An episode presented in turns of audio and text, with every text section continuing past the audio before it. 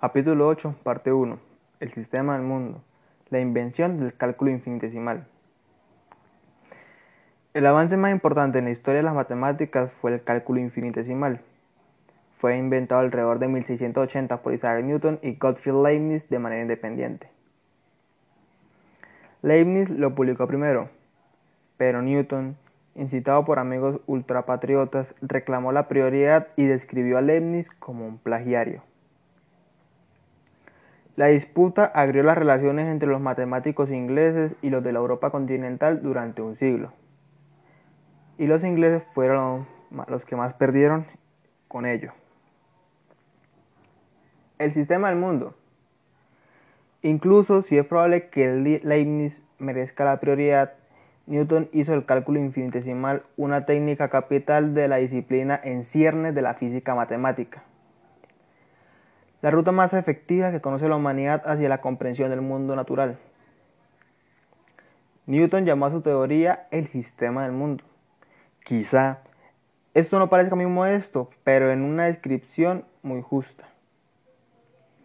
Antes de Newton, la comprensión que se tenía de las pautas en la naturaleza consistía básicamente en las ideas de Galileo sobre los cuerpos en movimiento. En particular, la trayectoria parabólica de un objeto tal como una bala de cañón, y el descubrimiento de Kepler de que Marte sigue una elipse a través de los cielos. Después de Newton, las pautas matemáticas gobernaban casi todo el mundo físico. Los movimientos de los cuerpos terrestres y celestes, el flujo del aire y del agua, la transmisión del calor, la luz y el sonido y la fuerza de la gravedad. Resulta curioso, no obstante, que la publicación más importante de Newton sobre las leyes matemáticas de la naturaleza, sus principios matemáticas, apenas mencionan el cálculo infinitesimal. En su lugar, se basa en una inteligente aplicación de la geometría al estilo de los antiguos griegos. Pero las apariencias engañan. Documentos inéditos conocidos como los papeles de Portsmouth muestran que cuando se estaba trabajando en las principias, Newton ya tenía las ideas principales del cálculo infinitesimal. Es posible que Newton utilizase los métodos del cálculo infinitesimal para hacer muchos de sus descubrimientos, pero decidió no presentarlos de esta manera. Su versión del cálculo infinitesimal fue publicada después de su muerte en el método de fluxiones de 1732. Cálculo infinitesimal. ¿Qué es el cálculo infinitesimal? Los métodos de Newton y Leibniz son más fáciles de entender si presentamos previamente las ideas principales. El cálculo infinitesimal es la matemática de las tasas de cambio instantáneas. ¿Con qué rapidez está cambiando una magnitud concreta en este preciso instante. Un ejemplo físico sería, un tren se mueve por una vía. ¿Con qué rapidez se mueve precisamente ahora? El cálculo infinitesimal tiene dos ramas. El cálculo diferencial proporciona métodos para calcular tasas de cambios y tiene muchas aplicaciones geométricas, en particular encontrar tangentes a curvas. El cálculo integral hace lo contrario. Dada la tasa de cambio de una magnitud, determina la propia magnitud. Las aplicaciones geométricas del cálculo integral incluyen los cálculos de áreas y volúmenes. Quizá el descubrimiento más importante es esta conexión inesperada entre dos preguntas geométricas clásicas aparentemente no relacionadas. Encontrar tangentes a una curva y encontrar áreas. El cálculo infinitesimal trata de funciones, procedimientos que toman un número general y calculan un número asociado. El procedimiento se especifica normalmente por una fórmula que asigna a un número dado x, posiblemente ese sea en un rango específico, y un número asociado que sería f de x. Ejemplos de estos son la función raíz cuadrada, que requiere que x sea positivo, y la función cuadrada, donde no hay ninguna restricción para x. La primera idea clave del cálculo infinitesimal es la diferenciación, que obtiene la derivada de una función. La derivada es la tasa a la que está cambiando f de x, comparada con cómo está cambiando x. La tasa de cambio de f de x con respecto a x. Desde el punto de vista geométrico, la tasa de cambio es la pendiente de la tangente a la gráfica de f en el valor x. Puede aproximarse encontrando la pendiente de la secante, una línea que corta la gráfica de f en dos puntos próximos, correspondientes a x y x más h, respectivamente, donde h es pequeño. La pendiente de la secante es f que multiplica a x más h menos f por h sobre, perdón, f que multiplica a x más h menos f por x sobre h. Supongamos que ahora que h se hace muy pequeño, entonces la secante se aproxima a la tangente a la gráfica en x. De modo que, en cierto sentido, la pendiente requerida, la derivada de f en x, es el límite de esa expresión cuando h se hace arbitrariamente pequeño. Ensayemos este cálculo con un pequeño ejemplo sencillo. fx es igual a x al cuadrado. En este caso, f que multiplica a x más h menos f por x sobre h. Esto nos daría x más h al cuadrado menos x al cuadrado sobre h. Que esto es igual a x al cuadrado más 2hx más h al cuadrado sobre h. Y el resultado final de este sería 2x más h. A medida que h se hace muy pequeño, la pendiente 2x más h se aproxima cada vez más a 2x. Por ello, la derivada de f es la función g para la que g de x es igual a 2x. La principal cuestión conceptual aquí es definir lo que se entiende por límite. Se necesitó más de un siglo para encontrar una definición lógica. La otra idea clave en el cálculo infinitesimal es la integración. La, integración se puede escribir fácilmente como integral de g de x por dx. Esto se ve más fácilmente como el proceso inverso de la diferenciación. Así, la integral de g, escrita en cualquier función f de x cuya derivada es g de x. Por ejemplo, puesto que la derivada de la derivada de es g de x igual a 2x, la integral de g de x igual a 2x es, en símbolos, derivada de 2 x por dx es igual a x al cuadrado. La necesidad del cálculo infinitesimal. La inspiración para la creación del cálculo infinitesimal llegó de dos direcciones. Dentro de las matemáticas puras, el cálculo diferencial se desarrolló a partir de métodos para encontrar tangentes a curvas. Y el cálculo integral se desarrolló a partir de métodos para calcular las áreas de figuras planas y los volúmenes de sólidos. Pero el estímulo vino a la física, una comprensión creciente de que la naturaleza tiene pautas. Por razones que aún no entendemos realmente, muchas de las pautas fundamentales en la naturaleza implican tasas de cambio. Por ello, solo tiene sentido y solo pueden descubrirse gracias al cálculo infinitesimal. Antes del Renacimiento, el modelo más preciso del movimiento del Sol, la Luna y los planetas era el de Ptolomeo. En su sistema la Tierra estaba fija y todo lo demás, en particular el Sol, giraba a su alrededor en una serie de círculos, reales o imaginarios, dependiendo del gusto. Los círculos tenían su origen como esferas. En la obra del astrónomo griego Hiparco, sus esferas giraban en torno a ejes gigantescos, algunos de los cuales estaban unidos a otras esferas y se movían con ellas. Este tipo de movimiento compuesto parecía necesario para modelar los movimientos complejos de los planetas.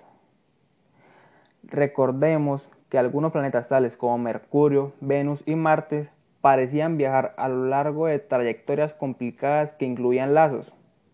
Otros, como Júpiter y Saturno, eran los únicos otros planetas conocidos en aquella época. Se comportaban de manera más suave. Pero incluso estos cuerpos mostraban irregularidades extrañas conocidas de los, de los tiempos de los babilonios. Ya hemos descrito el sistema de Ptolomeo, conocido como epiciclos, que reemplazaba las esferas por ciclos, pero retenía el movimiento compuesto. El modelo de Hiparco no era muy preciso, comparado con las observaciones, pero el, modelo de Ptolomeo encaja muy bien con las observaciones y dura más de mil años y durante, perdón, y durante más de mil años se dio como la última palabra sobre el tema. Sus escritos, traducidos al árabe como el Almagesto, fueron utilizados por astrónomos de muchas culturas. Ahora continuaremos hablando sobre Dios frente a la ciencia. No obstante, ni siquiera el Almagesto estaba de acuerdo con todos los movimientos planetarios. Además, era bastante complicado. Alrededor del año 1000, algunos pensadores árabes y europeos empezaron a preguntarse si el movimiento diario del Sol podía explicarse por una Tierra en rotación. Y algunos de ellos también jugaron con la idea de que la Tierra da vueltas alrededor del Sol pero poco a poco salió de esas especulaciones en aquella época. Antes de proceder, de proceder con esto, haré un pequeño inciso para hablar sobre Jonas Kepler. Jonas Kepler nació en 1571 y murió en 1530. Kepler era hijo de un mercenario y de la hija de una posadera. Su padre murió probablemente en la guerra entre los Países Bajos y el Sacro Imperio Romano, cuando Kepler era solo un niño, y desde entonces vivió con su madre en la posada de su abuelo. Fue precoz en matemáticas y en 1589 estudió astronomía con Michael Maestri en la Universidad de Tubinga. Allí encontró en contacto, allí, en, perdón, allí entró en contacto con el sistema ptolemaico. La mayoría de los astrónomos de la época estaban más interesados en calcular órbitas que en preguntarse cómo se movían realmente los planetas. Pero Kepler se interesó desde el principio en las trayectorias precisas seguidas por los planetas antes que en el sistema de epiciclos propuesto. Se familiarizó con el sistema copernicano y rápidamente se, convenció de que era literalmente verdadero y no solo un truco matemático. En 1596 hizo su primer intento para encontrar pautas en los movimientos de los planetas, vía su Mysterium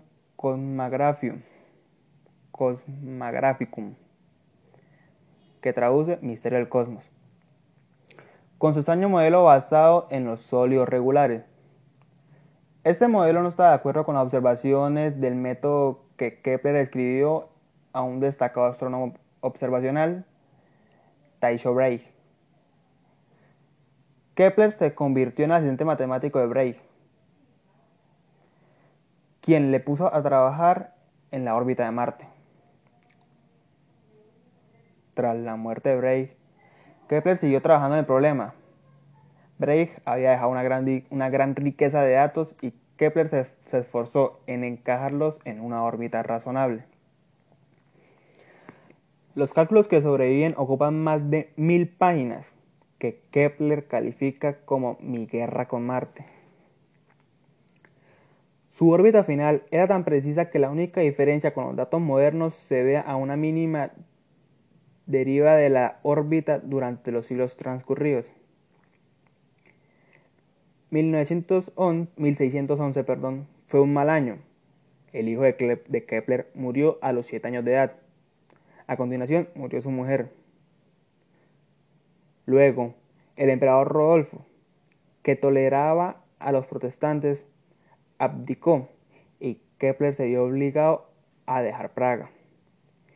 En 1613, Kepler se volvió a casar y un problema que le ocurrió durante la celebración de su boda le llevó a escribir su nueva estereometría de las barricas de vino de 1615.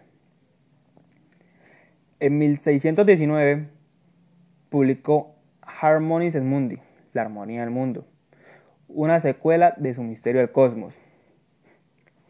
El libro contenía muchas matemáticas nuevas, incluidas pautas de teselación y poliedros. También formuló la tercera ley del mundo planetario. Mientras estaba escribiendo el libro, su madre fue acusada de brujería. Con ayuda de la Facultad de Derecho de, de Tubinga, ella fue finalmente liberada, en parte porque los acusadores no habían seguido el procedimiento legal correcto para la tortura. Continuando a Dios frente a la ciencia, continúo. Sin embargo, en la Europa del Renacimiento, la actitud científica empezó a arraigar y una de las primeras víctimas fueron los dogmas religiosos. En esa época la Iglesia Católica Romana ejercía un control sustancial sobre la visión del universo de sus seguidores. No se trataba solo de que la existencia del universo y su despliegue diario fueran atribuidos al Dios cristiano.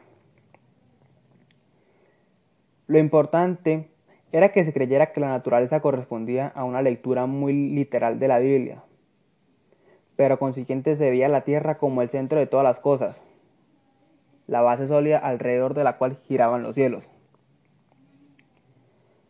Y los seres humanos eran el pináculo de la creación, la razón de la existencia del universo. Ninguna observación científica puede refutar la existencia de un creador desconocido e invisible. Pero las observaciones pueden, y lo hicieron, desacreditar la visión de la Tierra como centro del universo. Y este causó un enorme revuelo y llevó a la muerte a muchas personas inocentes, a veces de una forma terriblemente cruel. Ahora procedo a hablar sobre Copérnico. Lo peor llegó en 1543, cuando el estudioso polaco Nicolás Copérnico publicó un libro sorprendente y original y algo herético sobre las revelaciones de las esferas celestes. Como Ptolomeo, él utilizaba epiciclos para alcanzar precisión. A diferencia de Ptolomeo, él colocaba el Sol en el centro, mientras todos los demás, incluida la Tierra, pero excluía, excluía a la Luna, giraban alrededor del Sol. Solo la luna giraba alrededor de la Tierra. La razón principal de Copérnico para esa propuesta radical era pragmática. En lugar de que los 77 epiciclos de Ptolomeo solo necesitaban 34.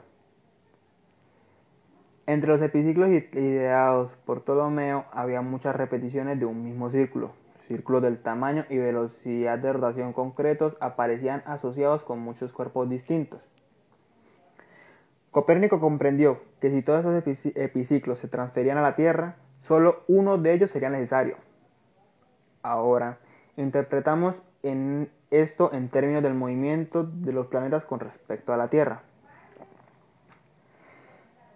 Si suponemos erróneamente que la Tierra está fija, como parece estarlo, para un observador ingenuo, entonces el movimiento de la Tierra alrededor del Sol se transfiere a todos los planetas como un epiciclo adicional. Otra ventaja de la teoría de Copérnico era que trataba a todos los planetas exactamente de la misma manera. Ptolomeo necesitaba mecanismos diferentes para explicar los planetas internos y los planetas externos.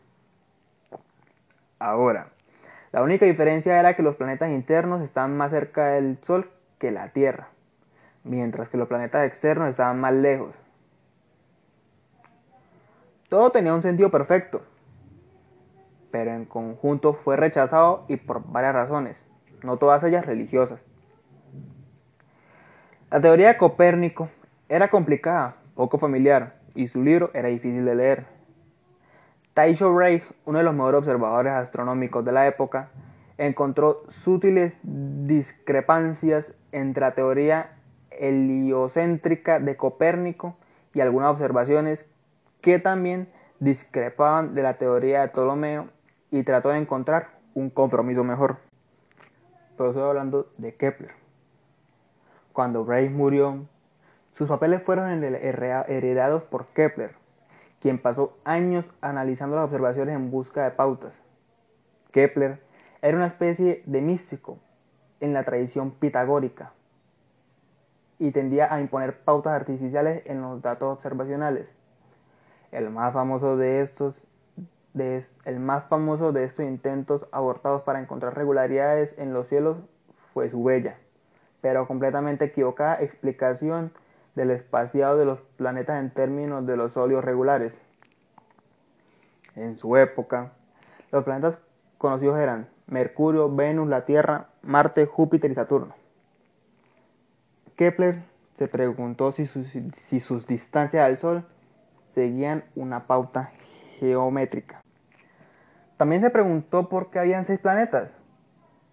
Se dio cuenta de que seis planetas dejaban lugar para cinco formas interpuestas. Y puesto que había exactamente cinco sólidos, cinco sólidos regulares, perdón, esto, esto explicaría el límite de seis planetas. Dio con una serie de seis esferas, cada una de las cuales llevaba en su ecuador la órbita de un planeta. Entre las esferas, finalmente anonidados entre una esfera y la siguiente, colocó los cinco sólidos en el orden: Mercurio, octaedro, Venus, icosaedro, la Tierra, dodecaedro, Marte, tetraedro, Júpiter, cubo, Saturno. Los números encajaban razonablemente bien, especialmente dada la precisión limitada de las observaciones en aquella época. Pero hay 120 maneras de reordenar los cinco sólidos, que dan un número enorme de espacios diferentes entre ellos. Apenas sorprende que uno de estos estuviera razonablemente de acuerdo con la realidad. El descubrimiento posterior de más planetas fue un golpe definitivo para este tipo particular de búsqueda de pautas y lo envió al cubo de basura de la historia.